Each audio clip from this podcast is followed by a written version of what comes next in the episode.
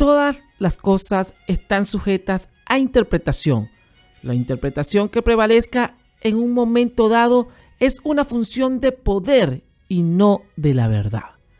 Si deseamos que nuestra opinión tenga relevancia considerable, primero deberemos obtener el poder. El poder es de dos tipos. Uno se obtiene por miedo al castigo y el otro por actos de amor. El poder basado en el amor es mil veces más efectivo y permanente que el derivado del miedo al castigo. La forma más común en que las personas renuncian a su poder es pensando que no tienen ninguno. La verdad es poderosa y prevalece siempre. La verdad, como suele decirse, siempre acaba siendo la luz.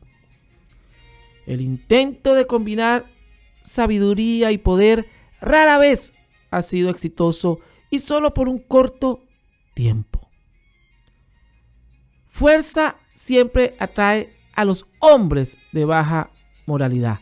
Los hombres más malvados y deshonestos suelen intentar hacerse con el poder, pues de esa forma lograrían que el peso de la ley nunca cayese sobre ellos.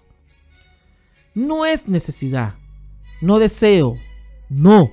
El amor al poder es el demonio de los hombres. Déjelos tener todo, salud, comida, un lugar para vivir, entretenimiento. Son y siguen siendo infelices y desanimados, porque el demonio espera y espera y estará satisfecho. Frases de inspiración y poder con Alejandro Ferrer.